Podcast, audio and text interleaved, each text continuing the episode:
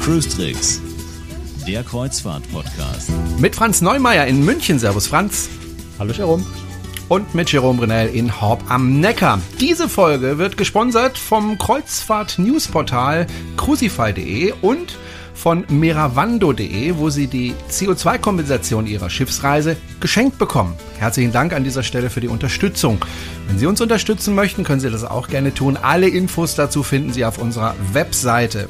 So, Franz, äh, wir sprechen heute mal nicht über ein spezielles Schiff oder eine spezielle Reise, sondern wir sprechen heute mal über die rechtlichen Aspekte einer Schiffsreise.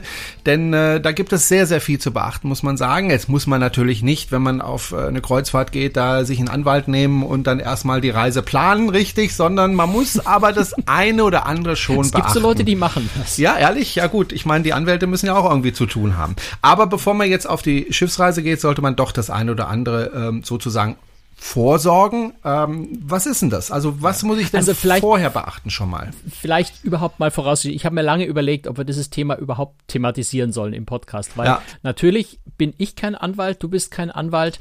Äh, juristische Dinge sind immer recht kompliziert und, und wer mal mit Juristerei zu tun hatte, weiß, die erste Antwort eines Anwalts ist immer, es kommt darauf an. Ähm, das heißt also, wir können keine Rechtsberatung erteilen heute hier. Wir können keine allgemein gültigen juristischen Aussagen treffen. Die Idee ist einfach, so ein bisschen ein Gefühl dafür zu geben, eine Vorstellung dafür zu geben, einen Rahmen äh, aufzuzeigen, in welchem Umfeld man sich bewegt, wenn man eben in Zusammenhang mit einer Kreuzfahrtreise in irgendwelche Schwierigkeiten juristischer Art, äh, Reisemängel und solche Dinge äh, geht. Ähm, ich glaube, das Allerwichtigste ist einfach das wirklich als, als, als Fingerzeig, als Hinweise zu verstehen, äh, über was wir heute sprechen, wenn man wirklich in konkrete Probleme kommt einen Anwalt fragen, bitte auch nicht in irgendwelche Facebook-Gruppen gehen und dann hört mal, was mir passiert ist, was soll ich denn jetzt machen? Eure Facebook-Freunde werden nicht in der Lage sein, euch eine vernünftige juristische Aussage zu geben.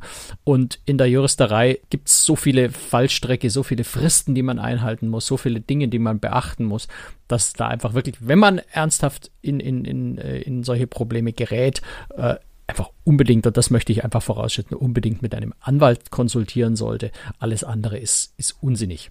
Genau, und ich meine, 99,9 Prozent der Menschen, die auf eine Kreuzfahrt gehen, haben keine Probleme. Die fahren einfach und äh, kommen wieder und haben äh, eine schöne Reise gehabt. Muss man ja auch mal ja, dazu klar. sagen. Die ja, allermeisten. Klar. Nicht alle, klar. Und deswegen müssen wir darüber sprechen, aber die allermeisten. Also, Vorsorge. Äh, bevor ich aufs Schiff ja. gehe, was sollte ich denn da schon mal im Vornherein machen? Brauche ich eine Reiserücktrittsversicherung? Brauche ich eine Unfallversicherung? Was brauche ich denn? Ja. Also äh, ich beschränke mich jetzt mal auf den Teil, der für Juristerei äh, halbwegs relevant ist, weil Unfallversicherung, Krankenversicherung, sowas, da haben wir separat schon mal drüber gesprochen, das ist nochmal eine andere Baustelle. Aber ähm, was ich für sehr, sehr wichtig halte, gerade bei einer Kreuzfahrt, die ja oft ein bisschen mehr kostet, äh, ist eine Reiserücktrittversicherung und auch eine Reiseabbruchversicherung. Meistens schließt man das zusammen ab, irgendwie im Paket. Das kostet auch nicht viel. Also ich habe jetzt eine Jahresversicherung, weil ich, weil ich sehr viel äh, unterwegs bin. Ich kann mir eine Betrachtung mehr, ich glaube, es waren unter 100 Euro, die mich das im Jahr kostet. Bei der Zahl der Reisen, die ich mache, lohnt sich das. Ansonsten kann man einfach reisespezifisch, also nur für eine bestimmte Reise, äh, muss man in der Regel bei der Buchung selber schon mit abschließen oder spätestens ein, zwei Tage später. Das sichert einfach alles ab und es sichert aus meiner Sicht so die größten Risiken, die bei meinem finanziellen Risiken vor allem, die einem bei einer Kreuzfahrt passieren können, ab. Äh, ich werde kurz vor der Reise krank, da muss ich stornieren, krieg aber kein Geld zurück, da brauche ich auch nicht versuchen zu klagen, weil äh, der Reederei ist egal, ob ich krank bin oder nicht. Die Kabine wird nicht wieder belegt, also muss ich zahlen. Reiseabbruch ist insofern wichtig, ähm, als dass die Reise ja schon beginnt, wenn ich zu Hause losfahre und wenn ich auf dem Weg äh, zum Flughafen einen Unfall habe, deswegen den Flieger verpasse, deswegen das Schiff verpasse, ist die Reise schon angetreten. Das heißt, dafür brauche ich dann eine Reiseabbruchversicherung, ähm, die sowas abdeckt. Ähm, also das denke ich ganz essentiell. Und wer ohnehin eine Rechtsschutzversicherung hat, ähm, sollte gucken, dass einfach auch äh, Urlaubsreisen äh, von der Rechtsschutzversicherung mit abgedeckt sind, weil dann hat man einfach auch kein finanzielles Risiko, wenn man, wenn man tatsächlich mal einen Anwalt einschalten will, weil irgendwas passiert, was so schlimm ist, dass man unbedingt äh, klagen will und, und die Reederei auch sonst nicht einlegt. Was ja ohnehin relativ selten ist, aber ähm, eine Rechtsschutzversicherung, wer da ganz auf der sicheren Seite sein will, ist sicher ähm, vernünftig. Wenn ich jetzt äh, Ärger habe auf einem Schiff oder Probleme, äh, muss ich, denke ich, auch immer überlegen, lohnt es sich da überhaupt äh, Schritte zu unternehmen oder kann ich nicht einfach meinen Ärger runterschlucken, oder? Ja, also natürlich muss man sich immer überlegen, lohnt sich um, äh, um des Prinzips willen zu streiten. Es ist ja so, wenn, wenn auf einem Schiff was vorkommt, also nehmen wir einfach, das kommen wir später im Detail noch drauf, ein Hafenstopp fällt aus oder ähm, weiß ich nicht, in meiner Kabine gibt es einen gravierenden Mangel. Bei solchen objektiven Dingen, wo klar ist, da liegt ein Mangel vor, stellen sich ja die allerwenigsten Reedereien quer, sondern sie werden ja immer versuchen, mir sowieso zu helfen. Sie bieten mir eine Möglichkeit. Jetzt, wenn, wenn meine Kabine Probleme macht und es gibt einfach auf dem ganzen Schiff keine Ersatzkabine, dann kann die Reederei mir keine Ersatzkabine geben. Ähm, wenn eine vorhanden ist, kriegt man in der Regel einfach eine andere Kabine. Und wenn dann die Kabine nicht 100% dem entspricht, was man gebucht hat, kann man natürlich überlegen, ob man hinterher vor Gericht zieht und unbedingt 100 Euro Erstattung rauszwingt und sich ungefähr äh, eine Woche Arbeitszeit damit beschäftigt, diese Klage einzureichen. Das muss man dann wirklich für sich überlegen, lohnt sich die Streiterei? Ähm, oder einigt man sich mit der Reederei an Bord, die einem, ja, also in so einem Fall Kabine, die Schranktür äh, bricht raus und lässt sich nicht mehr schließen äh, und es gibt keine Ersatzkabine. Äh, vielleicht kann man sich einfach mit der, mit der Reederei darauf einigen, dass man dafür eine, eine Einladung in ein Spezialitätenrestaurant kriegt und die Sache ist gegessen und vom Tisch und man freut sich noch über das schöne Essen oder man kriegt eine, kriegt eine Flasche Wein zum Abendessen als Ausgleich. Also da gibt's viele Möglichkeiten, sich mit wenig Ärger, mit wenig Streit zu einigen ähm, und vielleicht einfach, ähm, ja, zu sagen, lass gut sein. Der Urlaub ist wunderschön. Warum soll ich mir den verderben, indem ich mit der Rest der Reise über diesen, äh, über dieses mittel- oder kleine Problem ärgere? Das denke ich, sollte immer am Anfang stehen. Überlegen, lohnt sich eigentlich der ganze Aufwand, weil man schädigt vor allem die eigenen Nerven. Wenn man allerdings Probleme hatte und sich äh, überlegt, äh, da äh, Schritte zu unternehmen, du hast es gerade am Anfang schon gesagt, ähm, kann ich ja eigentlich sagen, okay, ich guck mal, ob es sowas schon mal gab. Im Internet findet man ja alles. Also beispielsweise die Kabine war nicht okay. Gibt es dazu schon ein Urteil und dann sagen, hier, äh, da gab es schon ein Urteil und da wurde eine Entschädigung von 1000 Euro bezahlt. Ich mhm. möchte jetzt gerne 1000 Euro. Da gab es schon ja. mal eine Einzelfallentscheidung. Ich möchte das jetzt auch haben. Funktioniert ja. das? Also zum einen äh, zum Nachschauen bietet sich die sogenannte Würzburger Tabelle an. Ähm, das ist nämlich ein Anwalt, der sich sehr intensiv ähm, mit, mit Reiserecht, mit Kreuzfahrten beschäftigt. Das ist der Kairo Degra, äh, eben in Würzburg. Der hat die sogenannte Würzburger Tabelle rausgebracht, wo er, äh, ja, ist einfach eine riesengroße Entscheidungssammlung äh, zu all diesen Detailfragen und Klagen und Prozessen, die in der Kreuzfahrt schon mal geführt wurden. Sieht man Dort den nicht auch ab und zu im Fernsehen? Äh, ja, der Kairo Dekra ist recht, recht prominent okay. immer wieder überwegs, ja. einfach weil er sich so ein bisschen als Kreuzfahrtrecht-Spezialist äh, Spezialist einfach auch positioniert. Und ähm, dort kann man sich natürlich schon mal so, so einen groben Überblick verschaffen, äh, in welchem Rahmen bewege ich mich eigentlich gerade. Vielleicht auch um festzustellen, okay, das lohnt sich jetzt echt nicht, wegen den paar Kröten zu streiten. Oder okay, da geht was, äh, lohnt sich vielleicht, sich genauer anzugucken. Ansonsten muss man einfach, und das ist wirklich, wirklich wichtig im Recht, ähm, einfach gucken, all diese Dinge sind Einzelfallentscheidungen. Und es kommt immer, deswegen Anwälte sagen, es kommt darauf an, es kommt wirklich immer sehr, sehr auf den Einzelfall an. Da spielen ganz viele Detailaspekte eine Rolle, die so ein Urteil dann so oder so ausfallen lassen. Und kein Fall ist identisch mit dem anderen. Na, das ist, äh, hängt davon ab, wusste der Passagier vielleicht schon frühzeitig von dem Problem, hat selber nichts unternommen, dann ist es vielleicht eher ein Nachteil von ihm, kam es überraschend und unvorhergesehen, das ist ein Vorteil für ihn. Also da gibt es ganz, ganz viele Details, die da, die da reinspielen in so eine Sache ähm, sodass man einfach immer dran denken muss. Ne? Das nur weil jetzt irgendwo jemand wegen einer rausgebrochenen Tür in der Kabine äh, 100 Euro Entschädigung bekommen hat, heißt nicht, dass jeder andere, bei dem die Tür rausbricht, auch 100, 100 äh, Euro Entschädigung kriegt, sondern es kommt wirklich immer sehr, sehr stark auf den Einzelfall an. Das muss man immer so ein bisschen im, im Hinterkopf behalten äh, bei dem Thema. Zweiter Aspekt, glaube ich, der ganz wichtig ist, ist, ähm, wir gehen ja an, an juristische Sachen, gehen wir oft so mit gesund, gesundem Menschenverstand, also, wo man sich hinstellen und sagt, das darf ja wohl, das kann ja wohl nicht sein oder das ist ja wohl unglaublich frech, dass sowas äh, so passiert. Das mag nach Menschenverstand so sein, ähm, Wenn es aber um, um Entschädigungszahlungen, um, um, um, Juristerei geht, dann spielt eben dieser gesunde Menschenverstand oft keine große Rolle, sondern äh, entscheidend tut in dem Fall die Gesetze und die Rechtsprechung. Und die Rechtsprechung wiederum muss sich an Gesetze richten. Das heißt, wenn wir formuliert jetzt mal pauschal, ein unsinniges Gesetz haben, dann bleibt dem Richter aber nichts anderes übrig, als dieses unsinnige Gesetz anzuwenden, einfach weil es so im Gesetz steht. Die einzige Möglichkeit daran, was zu ändern wäre, äh, über den politischen Weg dieses Gesetz zu ändern. Aber solange das Gesetz so ist, ähm, ist der Richter einfach auch äh, verpflichtet, sich an dieses Gesetz zu halten, selbst wenn man vor dem Urteil steht und sagt, was hat er sich denn dabei gedacht? Das sieht doch jeder auf den ersten Blick, dass das Quatsch ist ähm, oder dass das unfair ist. Ja, aber wenn das Gesetz es so vorschreibt, äh, bleibt ihm auch gar nichts anderes übrig. Also das ist auch immer so was, was man ein bisschen im Hinterkopf äh, behalten muss, ähm, weil man oft Fälle hat, wo man, wo man nach gesundem Menschenverstand sagt, komisch, das kann ja so eigentlich nicht stimmen. Ähm, aber wenn, wenn die Rechtsprechung das Gesetz sich so entwickelt hat, äh, muss man das dann trotzdem so hinnehmen. Und dann bringt es auch nichts, sich aufzuregen und schwarz zu ärgern, weil man sich nur selber die Nerven ruiniert, ohne, ohne was ändern zu können. Jetzt hat man ja einen ganz, ganz großen Vorteil, wenn man so eine Kreuzfahrt bucht. Das ist nämlich nicht äh, irgendwie, ich buche mir ein Hotel und einen Zug dazu oder eine Flugreise, sondern das ist eine Pauschalreise. Und dieses Wort Pauschalreise ist ein Segen für die Reisenden, richtig? Ja, also die Pauschalreise, das ist ja so, so eine Spezialität im deutschen Recht. Ich glaube, im europäischen Recht ist inzwischen auch so ein bisschen ver, ver, verwurzelt, aber äh, das Pauschalreiserecht ist eine ziemliche Besonderheit im, im deutschen Recht. Ähm, das gibt es zum Beispiel in den USA so überhaupt nicht. Ähm, was auch immer im, Hinter, immer im Hinterkopf behalten muss, wenn man, wenn man sagt, ui, ich buche jetzt aber bei einer internationalen Reederei, ich buche lieber über die amerikanische Website von Carnival zum Beispiel, weil dort sind die Preise viel niedriger. Ähm, das mag so sein. Dann habe ich aber nach amerikanischem Recht gebucht und kann also nicht mich auf deutsches Reiserecht berufen, was durchaus im Problemfall ein großer Nachteil sein kann. Also Pauschalreise heißt vor allem, dass der Veranstalter in Klammern, das muss nicht zwingend die Reederei sein. Ne, kann auch zum Beispiel ein Berge und Meer sein, wenn die Flugreise und, und, und Kreuzfahrt zusammen in einem Paket über, über Aldi verkaufen.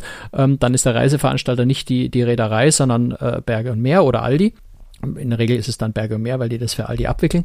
Ähm, also der Veranstalter dieser Pauschalreise ist verantwortlich für das gesamte Paket, für alles, was da stattfindet.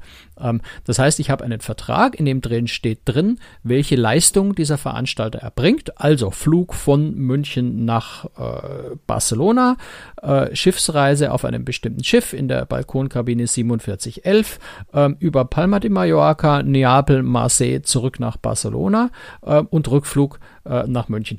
Das ist dann eine vereinbarte Reiseleistung und der Veranstalter ist dafür verantwortlich, dass das Schiff auch wirklich nach äh, Barcelona losfährt, dass ich mit dem Flieger dahin komme rechtzeitig, dass ich äh, in, in Malta und in, was habe ich am Beispiel genannt, Neapel und, und Marseille anlege. Wenn das Schiff nicht in Marseille anlegt, ähm, ist es erstmal die Verantwortung äh, des Veranstalters, ähm, dass dieser, dieser Hafenstopp nicht stattfindet. Und dann kann ich eben zum Beispiel, wenn, wenn der Hafenstopp in Marseille äh, ausfällt, aus welchen Gründen auch immer, das muss mich als Kunde erstmal nicht interessieren, ähm, kann ich sagen, die Reiseleistung Marseille wurde nicht erbracht, ich kann eine Reisepreisminderung äh, erwirken. In der Regel. Es gibt natürlich ganz viele, wie wir vorhin schon gesagt, Einzelfall und so weiter. Ähm, aber das ist der, der enorme Vorteil, dass dieser Veranstalter für dieses Gesamtpaket einfach verantwortlich ist. Und zwar was die Reisepreisminderung angeht, auch dann, wenn er selbst gar nichts dafür kann äh, dass eine bestimmte Leistung nicht aus. Also lassen wir die Hafenarbeiter in Marseille streiken und das Schiff kann deswegen dort nicht anlegen, dann ändert das für mich als Kunden trotzdem nichts daran, dass Marseille nicht angelaufen wurde, ähm, und zumindest eine Minderung des Reisepreises, weil hier die Leistung Marseille nicht erbracht wurde, kann ich von diesem Veranstalter verlangen. Ist jetzt der Veranstalter zusätzlich noch schuld dran, dass Marseille nicht angelaufen wurde, dann kann ich auch noch Schadenersatz unter Umständen wegen entgangener Urlaubsfreuden oder so, sowas verlangen. Aber das, das, das wirklich Spannende an diesem Pauschalreiserecht ist eben, dass ich äh, auch Ansprüche anmelden kann, selbst wenn der Veranstalter gar nichts dafür kann. Und das ist ich finde, persönlich finde ich, ist fast schon so ein bisschen äh, zu viel des Guten. Ne? Der, der Veranstalter ist da durchaus nicht mehr äh, im, im Vorteil. Das ist durchaus ein harter Nachteil für den Pauschalreiseveranstalter. Der muss dann auch Finanzkraft haben, um solche Dinge ausgleichen zu können. Ähm, aber das ist ein sehr, sehr starkes Recht, was man als Reisender in Deutschland hat. Und dadurch, dass eine Kreuzfahrt generell als Pauschalreise gilt, ist, äh, muss man eben dieses Pauschalreiserecht auf eine Kreuzfahrt äh, immer anwenden.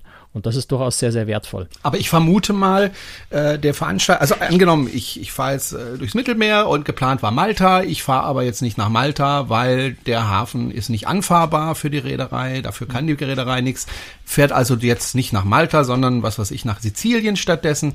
Jetzt wird aber wahrscheinlich die Reederei nicht auf mich zukommen und sagen, du, äh, wir haben Malta nicht angefangen, deswegen mindern dir wir der deinen äh, äh. Reisepreis, sondern da muss man selbst aktiv werden, richtig? Ja, jetzt, jetzt bleiben wir bei dem Beispiel, äh, wir fahren nach Sizilien statt nach Malta und nehmen wir an, der Malta konnte jetzt äh, wegen, wegen Streik der Hafenarbeiter nicht angelaufen werden oder weil, weil vorher ein Unfall war und das Schiff kann in den Hafen nicht reinfahren, was auch immer. Also nehmen wir einfach mal an, die Reederei kann nichts dafür, dass sie dort nicht hinfahren kann. Dann ja, sind wir wieder bei dem kommt darauf an. Ähm, dann kommt es wirklich auch so ein bisschen darauf an, wie diese Reise überhaupt beworben wurde. Ne? Wenn, wenn, wenn in der Werbung äh, der, der Reise Malta als das absolute Highlight der Reise und, und, und das Schönste und, und wir fahren eigentlich die ganze Reise nur, weil wir nach Malta fahren, äh, verkauft wurde, dann hat das ein ganz anderes Gewicht, als wenn ich eine 14-tägige Mittelmeerrundreise mache, wo Malta einer von, von, von, von, von zwölf Stops war. Da kann diese Minder, dieser Minderungsanspruch in der Höhe durchaus sehr, sehr unterschiedlich ausfallen, ähm, je nachdem, wie das Ganze bemessen war. Oder nehmen wir an, das war eine fünftägige Reise, die von Barcelona über Palma de Mallorca nach Malta und zurückführt. Und in Malta waren zwei Übernachtstops. Ich übertreibe jetzt mal ein bisschen. Ne? Also ich wäre drei Tage in Malta gewesen, da wäre Malta so der Mittelpunkt der ganzen Reise gewesen. Der einzige Grund, warum man diese Reise bucht, ist, weil das Schiff drei Tage nach Malta fährt. Und der Zwischenstopp in Palma, den macht man, weil man irgendwie Lebensmittel noch aufnehmen muss oder so. Also dann wäre Malta ganz, ganz stark im Mittelpunkt dieser Reise. Dann könnte man sogar so weit gehen und, und möglicherweise sogar die ganze Reise stornieren, wenn ich das vorher weiß, dass das Schiff da nicht hinfährt.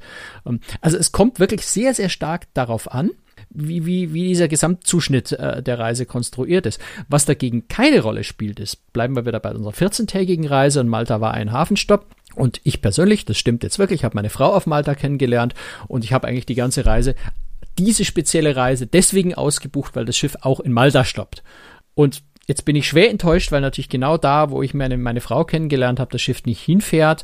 Ähm, dann könnte ich jetzt argumentieren, das war für mich die, der wichtigste Hafenstopp auf der ganzen Reise. Da, die ganze Reise macht für mich überhaupt keinen Sinn mehr. Also solche Argumentationen hört man oft, spielt aber jetzt in der Rechtsprechung tatsächlich keine Rolle, weil es einfach ein äh, ein, ein, ein, ein subjektiver Wunsch an diese Reise war, der aber im Reisevertrag so nicht vereinbart war. Also ich habe jetzt ja in den Reisevertrag mit meinem Reisebüro oder beziehungsweise mit der Reederei steht ja nicht explizit drin. Wir fahren Franz Neumeier nach Malta, weil er dort seine Frau kennengelernt hat und das ist ein wichtiger Teil der Reise.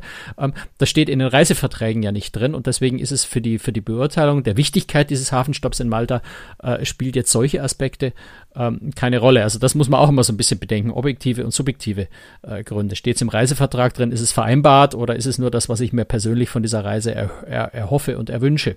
So, jetzt hast du gefragt, äh, natürlich, die Reedereien kommen jetzt erstmal nicht auf mich zu und legen mir einen Hunderter auf den Tisch. Ähm, das ist eher selten. Was durchaus vorkommt, ist, dass Reedereien an Bord schon ein, ein Angebot machen und also zum Beispiel sagen, tut uns leid, wir können Malta leider nicht anlaufen, wir laufen stattdessen äh, Sizilien an ähm, und schreiben für diese Unannehmlichkeit jedem Passagier irgendwie 50 Dollar aufs Bordguthaben, ähm, dann ist das ein Angebot, das von der Reederei kommt. Wichtig auch zu wissen, wenn ich dieses Angebot annehme, dann kann ich hinterher keine Minderung mehr geltend machen, weil dann habe ich mich ja rechtlich mit der Reederei schon geeinigt äh, auf eine Entschädigung oder auf, auf eine ähm, Preisminderung. Das heißt also, wenn ich sage, nee, ich bin der Auffassung, dass dieser Malta-Stopp so wichtig ist, dass ich da viel, viel mehr kriegen kann, dann müsste ich an Bord wirklich diesen Deal ablehnen und sagen, bitte bleib, wo der Pfeffer wächst mit deinen 50 Euro Onboard-Guthaben. Die, die, will ich nicht. Ich will deutlich mehr. Ich will Minderung. Ähm, und das müsste ich am Ende dann ja einfordern, einklagen. Letztendlich mit Hilfe eines Anwalts, notfalls über Gericht da sind wir wieder bei dem Punkt, lohnt sich der ganze Aufwand dann? Ne? Ähm, steht das dafür? Ähm, oder sage ich, hey, die 50 Dollar sind vermutlich sowieso mehr, als ich vor Gericht jemals gekriegt hatte bei der 14-tägigen Rundreise mit 12 Hafenstopps, Malta nur ein Ding.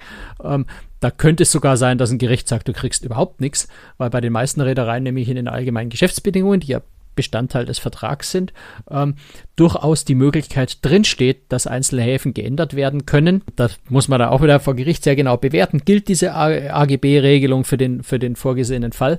Aber bleiben wir bei dem Beispiel diese zwölftägige Reise. Eine, äh, 14, 12 Hafenstopps, eine davon ist Malta und, und stattdessen fahren wir nach Sizilien und der Tag ist mindestens genauso schön kann man wahrscheinlich mit dieser AGB-Klausel, die Reederei behält sich vor, einzelne Häfen bei Notwendigkeit äh, zu wechseln, äh, heranziehen und sagen, nee, du kriegst gar keine Entschädigung, weil das war Teil des Reisevertrags, dass sowas äh, durchaus möglich ist. Also auch da wieder, kommt sehr auf den Einzelfall an, äh, aber oft werde ich mich äh, selber auf die Hinterfüße stellen müssen, um was zu kriegen, wenn die Reederei nicht was anbietet und was Adäquates anbietet. Es kann natürlich auch sein, dass die Reederei sagt, hier, ähm, äh, weiß ich, eine Flasche Wein zum Abendessen und damit ist irgendwie der dreitägige Stopp in Malta ausgeglichen. Ähm, das ist dann unangemessen, dann kann man sagen, nee, bleib mal mit deiner Weinflasche, wo du bist, ich klage. Das muss man dann jeweils halt, ja, blöderweise selber entscheiden, für was man sich entscheidet und auch überlegen, lohnen sich die Nerven, die man da reinsetzt. Was ja auch immer wieder vorkommt, ist, dass ähm, eine komplette Reise umgestellt wird, dass also die komplette Route umgestellt wird, beispielsweise weil da irgendwie ein Sturm ist äh, in dem Reisegebiet. Habe ich da irgendwelche Möglichkeiten zu sagen, will ich so aber nicht? Ja, da wird es irgendwann ganz schwierig. Ähm da kommt sehr stark dann, ja, sind wir wieder bei dem Einzelfall an. Ne? Also es gibt eine, es gibt eine legendäre Geschichte äh, von von TUI Cruises, wo das Schiff äh, sollte eine Norwegen, ich weiß es im Detail nicht mehr ganz genau, es sollte eine Norwegen-Reise sein und weil die Reederei oder weil, weil Hafenarbeiter in Norwegen, also dann in mehreren Häfen angedroht hatten, dass sie streiken würden, hatte TUI Cruises, und ich hoffe, dass ich das jetzt nicht, nicht ganz falsch wiedergebe, hat das Schiff ins Mittelmeer geschickt. Entschieden, ja, nicht ganz äh, rund um England. Also, äh, die Reise war eine Norwegen-Reise. TUI Cruises hat gesagt, das Risiko ist uns zu hoch, dass die dort streiken. Es war noch nicht klar und letztendlich haben sie dann auch nicht gestreikt. Äh, konnte man natürlich vorher nicht wissen. Ähm, also das Risiko ist uns zu hoch, dass wir bei jedem Hafen abblitzen, weil die, weil die Hafenarbeiter streiken und wir nicht anlegen können und eine Desasterkreuzfahrt draus wird, weil wir, weil, weil wir sieben Tage einfach nur auf dem Meer hängen und nirgendwo anlegen dürfen. Also stellen wir gleich die ganze Reise um und fahren stattdessen äh, einmal rund um England oder einmal rund um groß um, um die britischen Inseln. Ähm, das ist natürlich jetzt eine, eine, eine Reise, die hat nichts mehr mit dem zu tun, was ich ursprünglich gebucht habe. Ähm, und da ist doch eine ziemlich hohe Wahrscheinlichkeit, dass ich das Recht habe, kostenlos zu stornieren. Ähm, einfach weil es ja nicht mehr die Reise ist, die im Reisevertrag vereinbart war. Also da gibt so es so einen, so ab einem gewissen Punkt, wenn der so dieser Gesamtzuschnitt der Reise nicht mehr passt, auch die Möglichkeit zu sagen, nee, das ist nicht nur Kompensation für zwei ausgefallene Häfen, sondern das ist nicht mehr die Reise, die gebucht war. Äh, ich kann die komplett absagen. Ähm, aber da, spätestens da würde ich dringend mit dem Anwalt sprechen in der jeweiligen Einzelsituation, weil da geht es natürlich um sehr viel Geld, wenn ich dann sage, nö, die Reise mache ich jetzt nicht mehr, ich storniere, ähm, dann reden wir über den gesamten Reisebetrag, worüber du dich hinterher mit der Reederei streitest. Äh, und wenn am Ende rauskommt, und das solche Fälle gibt's, ne, wo die Leute sagen, nein, das ist nicht mehr die Reise, die ich vorhatte, ähm, ich storniere, ne, dann berechnet dir die Reederei erstmal den kompletten Reisepreis, weil du das in der Regel ja kurzfristig machst. Ähm, und dann gehst du vor Gericht und dann sagt der Richter, nee, du hättest das nicht stornieren dürfen, weil so dramatisch war das Ganze jetzt auch wieder nicht. Dann bleibst du natürlich auf sehr, sehr viel Geld sitzen. Insofern würde ich gerade in so einem Fall dann äh, unbedingt mit dem Anwalt sprechen, um sicherzugehen, ähm, dass, das, dass das wirklich dein Recht ist, dass du diese Reise stornieren kannst. Hast du denn mitbekommen, äh, was dann dabei rauskam jetzt in dem speziellen Fall? Der bei dem TUI Cruises Fall, der war, der war noch zusätzlich speziell, weil sie den Passagieren diese Änderung erst mitgeteilt hatten, nachdem das Schiff schon abgefahren war. Also die Leute hätten noch nicht mal mehr die Möglichkeit gehabt, äh, hätten noch nicht mal mehr die Möglichkeit gehabt. Äh, es war ohnehin natürlich sehr kurzfristig, ne, aber sie haben wirklich quasi losgefahren und eine halbe Stunde nach Abfahrt haben sie gesagt, sorry, wir fahren jetzt nicht nach Norwegen wegen Streik, sondern wir fahren nach England. Das hat für sehr, sehr viel böses Blut gesorgt. Ich denke, am Ende ähm, haben die Kunden auch recht bekommen bei ihren Klagen, aber im Detail habe ich das nicht mehr im Kopf. Aber das ist natürlich jetzt ein besonders krasses Beispiel. Ne? Es gibt natürlich viele Abstufungen dazu, äh, wo man dann sagt, ich fahre von Malta aus und, und weil, weil Sturm im westlichen Mittelmeer ist, fahre ich jetzt ins östliche Mittelmeer da kann man dann schon anfangen zu diskutieren. Ist es jetzt wirklich so unterschiedlich, dass, dass es nicht mehr gedeckt ist? Kann ich da vielleicht sagen, ich mindere zwar den Reisepreis um 50 Prozent, aber komplett stornieren darf ich nicht. Da wird es dann richtig schwierig. Ne? Da braucht man einfach einen Anwalt, der einem hilft dabei. Oder ein, ein eigenes, gesundes, menschenverstandenes Denken und sagen, dann fahre ich halt nicht nach Palma und Marseille, auch wenn ich das vorhatte, sondern dann fahre ich eben nach Venedig und Copa und das ist vielleicht sogar schöner als das, was ich davor hatte. Ich genieße einfach die Reise, freue mich, dass die Reederei mir irgendeine nette Kompensation schickt. Äh, ähm, nimm das noch zusätzlich in Kauf und in, in Wirklichkeit lache ich mir ins Fäustchen und denke mir, die Reise war sogar schöner wie die vorher und sie war auch noch billiger, wie ich dachte. So, ich glaube, mit so einer Einstellung kommt man oft auch, äh, auch äh, viel, viel besser zur Rande, aber das hängt sehr, sehr stark natürlich individuell davon ab, warum man die Reise hat, warum man bestimmte Ziele anfahren wollte und dann kann das schon mal sein, dass es einfach sehr frustrierend und sehr, sehr ärgerlich ist, wenn man eben das nicht macht und dafür was anderes machen muss, was man einfach absolut nicht wollte. Vielleicht, wenn man es gerade dieselbe Reise im letzten Jahr schon mal gemacht hat und die Runde nicht nochmal drehen will. Es gibt jetzt noch ein, eine Situation, was das Thema Reise findet nicht statt, äh, was ab und zu mal passiert. Äh, Reedereien machen ja manchmal Vollcharter. Also da kommt es einem, weiß ich nicht, Eine Firma. Also ich habe das, nee, ich habe das Konzertreise mal, von Bon Jovi oder oder an Firmen. Da hast genau. recht. Ne? Also ich hatte Firmen. mal eine Charterreise äh, für einen Burgerberater mhm, und äh, ja. da waren auf dem 1400 äh, Passagierschiff dann glaube ich drei oder 400 Passagiere. Alles äh, ja. Leute, die eben für diesen Burgerberater gearbeitet haben Klar. als Filialleiter. Ja oder als Besitzer dieser, dieser Filialen und äh, da war eine komplette Woche nur äh, diese Firma an Bord. Ja. Kein einziger anderer Passagier. Kommt drauf an, wann diese Firma die, die Vereinbarung mit der Reederei getroffen hat. Ähm, es kommt aber eben vor, dass ein Schiff schon im allgemeinen Verkauf war. Das heißt, Passagiere eine bestimmte Route auf diesem Schiff zu diesem Termin schon gebucht hatten. Ähm, und dann eben dieser Kunde kommt und sagt, ich lege dir x Millionen auf den Tisch und will das Schiff in der Woche exklusiv haben. Und dann kommt eben die Reederei und ja, im im fairen Falle kündigt die Reederei oder im halbwegs fairen Falle kündigt die Reederei dir den Reisevertrag. Da muss er die Reisepreise erstatten und eventuell auch, äh, auch äh, Schadenersatz äh, zahlen. Also gerade wenn du zum Beispiel nicht umbuchbare Flüge äh, zu dem Schiff schon gebucht hast, muss die Reederei dafür unter Umständen aufkommen. Ähm, es gibt aber in dem Fall auch in solchen Situationen auch den Trick, den so die eine oder andere Reederei versucht anzuwenden, auf die man nicht reinfallen sollte.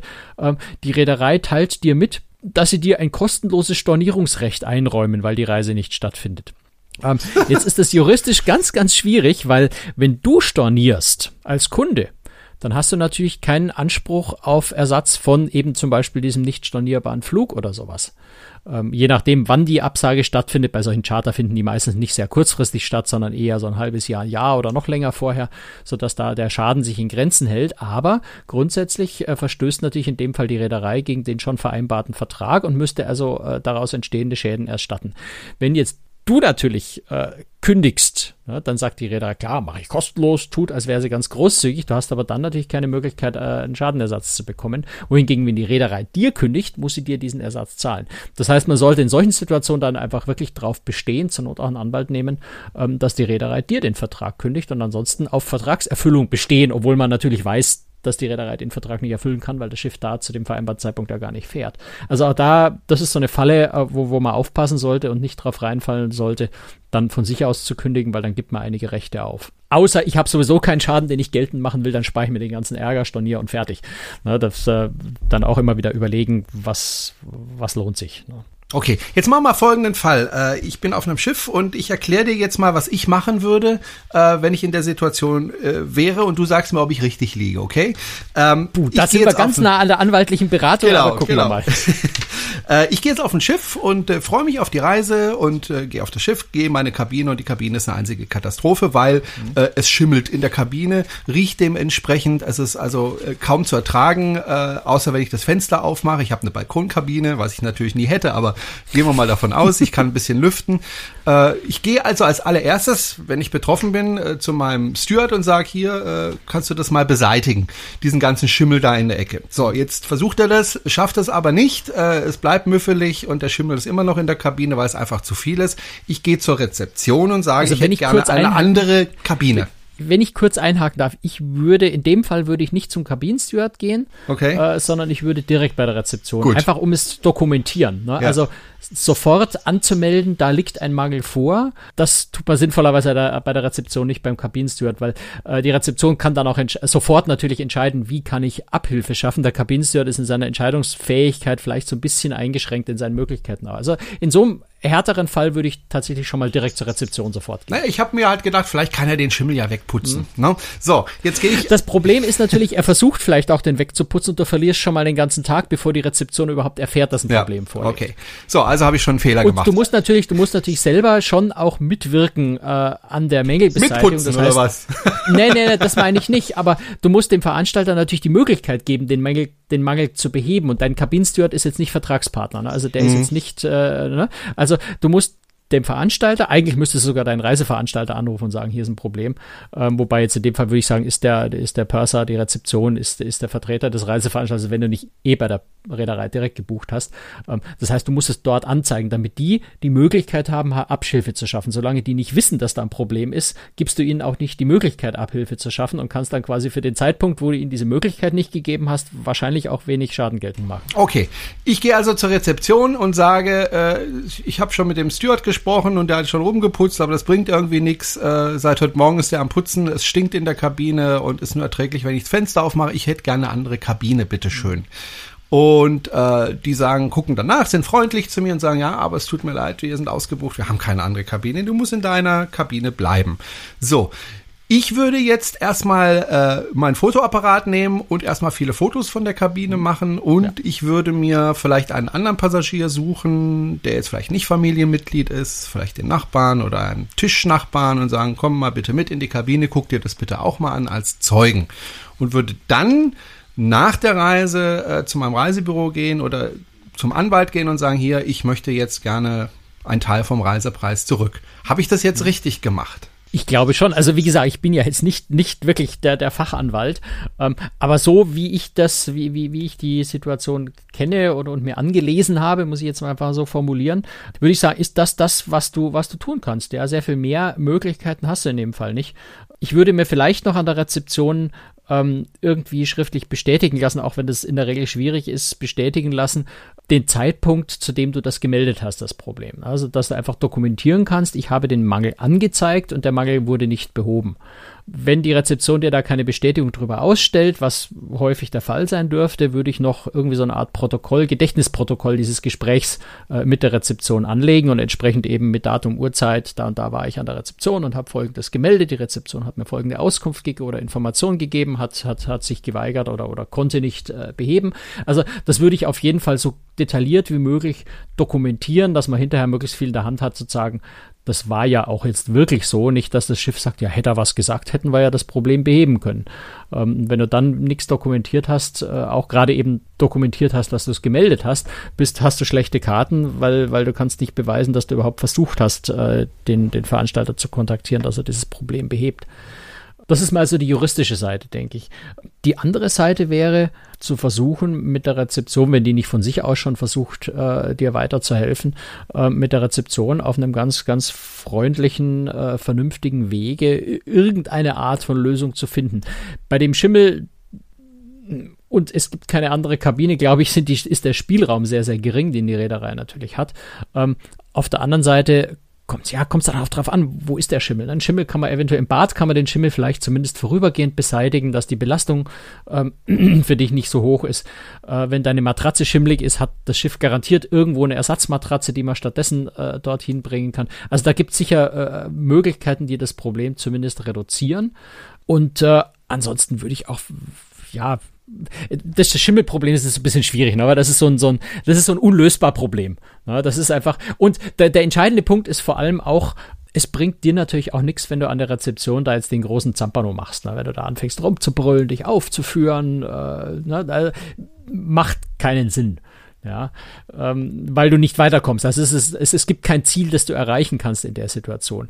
Wenn es Dinge gibt, die behebbar sind äh, und die Re Re Rezeption sich da vielleicht querstellt, dann hast du natürlich noch andere, andere Aspekte, die, die man da mit einbeziehen kann.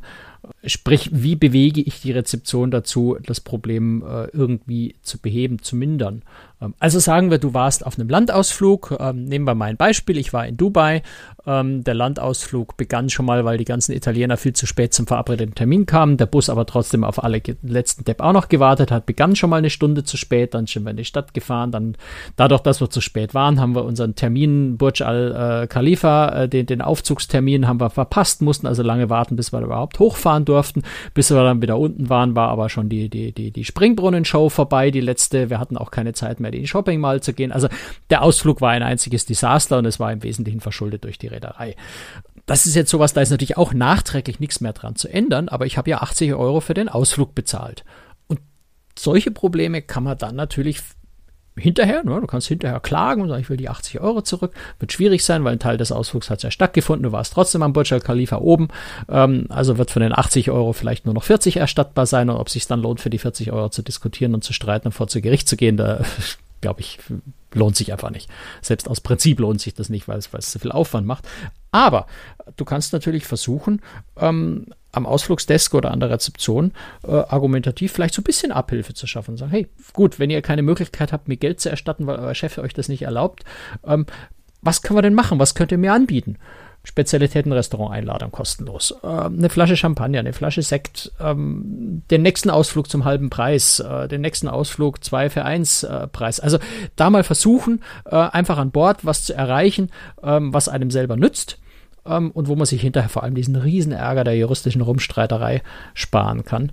Und ähm, also mir hat mal eine, eine Purserin auf einem Kreuzfahrtschiff, auf einem internationalen gesagt, äh, und das, das werde ich mir immer merken, sagt, die Leute haben in der Regel keine Ahnung, wie viel Macht und wie viele Möglichkeiten wir an der Rezeption haben. Aber wenn einer zu mir kommt und mich anbrüllt und mich für, die äh, für, die, für das ganze Unheil der ganzen Welt verantwortlich macht, dann denke ich gar nicht dran, dem zu helfen. Weil wenn mich jemand beleidigt, wenn jemand gemein zu mir ist für etwas, für das ich nichts kann, ich persönlich nichts kann, dann habe ich auch kein Interesse, dem groß zu helfen. Wenn jemand aber kommt und verständnisvoll ist, konstruktiv ist, freundlich ist, höflich bleibt, dann habe ich ganz viele Möglichkeiten, ähm, demjenigen zu helfen und ihm eben zum Beispiel die Flasche Champagner auf die Kabine zu schicken oder ihm äh, sonst irgendwas Gutes zukommen zu lassen, ihm eine kostenlose Brückenführung äh, zu geben, die sonst vielleicht 100 Euro kostet oder sowas. Also die Rezeption hat in der Regel sehr, sehr viele Möglichkeiten, aber es kommt halt aus dem Wald so raus, wie man reinruft. Und wenn ich an die Rezeption gehe, mit der Faust auf den Tisch schlage, ähm, die Rezeption anbrülle mit Mädchen, ich kann, du kannst, äh, Mädchen, ich habe das so gebucht, ich habe 1000 Euro bezahlt, jetzt will ich auch was dafür. Also wenn man so auftritt, ähm, muss man in der Regel damit rechnen, ähm, dass einfach nichts Anständiges zurückkommt, weil die Rezeptionistin oder der Rezeptionist auch einfach den Rollladen runterfallen lässt und sagt, interessiert mich jetzt auch nicht mehr hier. Ich muss hier nichts tun also tue ich jetzt auch nichts. Und wenn man eben auf eine, auf eine sehr vernünftige Weise kommt, kann man wirklich, und das ist auch meine persönliche Erfahrung, sehr, sehr viel erreichen. Und das bringt einen in der Regel viel, viel weiter, als sich den Rest der Kreuzfahrt zu ärgern, äh, am Ende den Prozess zu führen, bei dem man dann auch vielleicht nur Teil, Teilrecht bekommt, Riesenaufwand hat, Riesenstress hat und am Ende nichts raus, nicht, nicht wirklich viel rauskommt. Ich glaube, das ist auch der wichtigste Tipp überhaupt. Also das ist etwas, was ich grundsätzlich mache, auch wenn ich kein Problem habe, wenn ich also mit Verkäufern zu tun habe, an der Kasse, äh, sei es am, am, am Supermarkt, äh, wenn ich äh, irgendwie zum Metzger gehe, um mir ein, ein, ein, ein, ein Fleischkäse Weckle zu holen ich versuche immer sehr freundlich zu sein. für alle Bayern. Und ja, und, und ich versuche immer sehr freundlich zu sein und ich versuche auch Anteil zu nehmen an diesen Menschen, weil ich weiß, äh, wenn man an der Kasse sitzt äh, eines Supermarktes, ist es ein wirklich stressiger Job. Und die freuen sich einfach, wenn man ein paar nette Worte verliert. So geht's mir jedenfalls, das merke ich einfach. Und die freuen sich dann auch, wenn man mal wieder als Kunde da ist. Und man hat plötzlich ein ganz anderes Einkaufserlebnis. Ähm, wenn man ein Problem hat und, und, und zu dem Menschen hingeht, äh, der das Problem vielleicht lösen kann, kann, äh, dann macht es natürlich Sinn, freundlich zu diesem Menschen zu sein, weil ich ja auch erreichen möchte, äh, dass er mein Problem wirklich aktiv äh, nut, äh, löst, als wäre an meiner Position. Also wenn dieser Mensch äh, sich bei mir einfühlen kann, also wenn ich nicht hingehe und sage, das schimmelt und es stinkt, äh, sage ich, schauen Sie, ich habe eine Reise gebucht und meine Frau ist dabei und ich habe ihr die Reise geschenkt und jetzt habe ich da das Problem, dass es da so stinkt und sie jammert da und ich weiß überhaupt nicht, was ich tun soll. Bitte helfen Sie mir. Ist das was ganz anderes, als wenn ich sage, hier, ich habe das bezahlt und jetzt machst du das mal. Ja, äh, ist einfach äh, klar, dass dass der andere Mensch, der ja auch nur ein Mensch ist, anders reagiert und äh, so wie du gesagt hast, der hat relativ viel macht. Äh, aber ob er sie einsetzt oder nicht, das äh, spielt natürlich auch eine Rolle, äh, wie ich mich demjenigen. Und man muss halt immer eins wissen: Der Mensch, der mir da gegenübersteht, der kann ja auch nichts dafür, äh, dass jetzt da Schimmel ist, weil der ist ja nicht dafür verantwortlich, dass es da schimmelt. Der hat das auch nicht zum Schimmeln gebracht und gar nichts, sondern der steht da und hat ein Problem mit mir und, und will natürlich versuchen, das zu lösen. Und da mache ich es natürlich einfacher, wenn ich auch kompromissbereit bin ähm, und zum Beispiel sage, okay, dann gehe ich in eine andere Kabine, die aber eine Kategorie drunter ist und dann tut er mir halt irgendwie was gut schreiben aufs Bordkonto und dann ist okay. Ja, oder ich ärgere mich halt mit dem rum und erreiche gar nichts und muss dann am Schluss noch klagen, krieg dann vielleicht sogar das Geld für die Reise teilweise zurück, aber hatte eine Reise, wo ich mich nur die ganze Zeit geärgert habe und das macht natürlich mhm. überhaupt gar keinen Sinn. Ja. Ähm, aber ich glaube, äh, ja. Du, du, hast schon das Stichwort äh, Kompromiss auch genannt. Ich glaube, es ist auch sehr wichtig, wenn man in so einer Situation ist, ähm, bevor man sich beschweren geht, selber äh, sich darüber klar zu werden, was will ich eigentlich erreichen. Ne? Also, deine Schimmelkabine, ist diese Kabine wirklich so, dass du objektiv diese Woche da drin nicht wohnen kannst, weil du Allergiker bist, extrem heftig auf diesen Schimmel reagierst, ähm, wäre eine andere Situation, äh, weil du sagst, okay, meine Lösung muss sein, ich muss aus der Kabine raus. Im schlimmsten Fall muss ich die Reise abbrechen. Oder ist die Situation so, dass du sagst, ja, es stinkt, es ist widerlich, ähm, aber letztendlich komme ich schon irgendwie klar damit, wenn ich das Fenster aufmache. Dann gehst du mit einer, mit einer anderen Zielrichtung an die Rezeption. Ne? Wenn du also Kompensation willst, wenn du sagst, komm, schick mich einfach den Rest der Reise in ein Spezialitätenrestaurant und ich bin zufrieden, damit kann ich leben mit dem Gestank und dann ist alles gut, dann kannst du auch eine andere Forderung stellen an der Rezeption, als wenn du sagst, es geht auf keinen Fall, wir müssen eine Lösung finden, ansonsten muss ich morgen von Bord gehen. Und da, darüber sollte man sich, glaube ich, immer vorher schon im Klaren sein, was will ich erreichen. Da, und dann kommst du auch sehr viel näher diesem Ziel, ähm, als wenn du nur hingehst, auf den Tisch haust, rumpöbelst und, und hoffst, dass dann die Rezeption selber eine Lösung findet, die ja oft selber auch keine Lösung hat. Genau, ich meine, und zaubern können die ja auch nicht an der Rezeption. Wenn es halt keine Kabine gibt, dann gibt es halt keine Kabine und da kann ich halt brüllen und schreien und äh, auf, mich auf den Boden rollen äh, und Zauberer zetern. sind üblicherweise im Bordtheater ja. und nicht an der Rezeption. Ja, genau. und sie können dann trotzdem nichts machen. Also äh, einfach da mal äh, vielleicht einmal durchschnaufen ähm, und drüber nachdenken und dann überlegen, was will ich eigentlich und, und wie kriege ich das hin. Und klar, wenn ich jetzt das in der Innenkabine hätte und ich könnte da nicht lüften, dann würde ich wirklich tatsächlich überlegen, breche ich die Reise ab, wenn ich keine andere Kabine bekommen kann. Da muss man aber auch dann mit der Rezeption darüber sprechen und zwar in einem freundlichen Ton. Ich glaube, das ist der wichtigste Tipp, freundlich miteinander umgehen und dann erreicht man einfach mehr. Geht nicht immer, klar, aber ich glaube, in 95 Prozent aller Fälle funktioniert das ganz gut. So, das war unsere heutige Sendung. Ich glaube, wir haben es ganz gut hingekriegt und ähm, wenn Sie dazu noch Fragen haben, äh, können Sie ja gerne äh, in die Kommentare reinschreiben und der Franz wird die nächsten drei Wochen damit verbringen, Ihre Fragen äh, juristisch zu beantworten. Oh, nee, ich, ich, werde, nein, also muss man, muss man ganz deutlich und klar sagen, ich darf juristische Fragen auch genau. gar nicht beantworten. Also Darauf das dürfen nur Verbraucherzentralen, also Justiziarien, Verbraucherzentralen und Rechtsanwälte. Also eine individuelle Rechtsberatung. Also in meinem Fall folgendes, was können Sie mir raten, kann ich nur antworten, darf ich nicht beantworten. Genau. Insofern gerne Kommentare allgemeiner Art, Erfahrungsberichte, ähm, aber konkrete Fragen kann und darf ich nicht beantworten. Insofern können Sie die auch sich gleich sparen. Genau. Und seien Sie einfach immer nett zu Ihrem Gegenüber. Ich glaube, da kommt man überhaupt besser durchs Leben. Also die Erfahrung habe ich zumindest gemacht. Ich kaufe viel lieber ein inzwischen, weil man immer noch ein bisschen plauschen kann. Das ist auch sehr schön. So.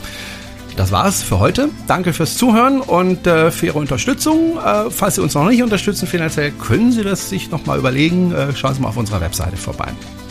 Tschüss, Franz. Bis dann. Mach's Ciao. gut. Tschüss.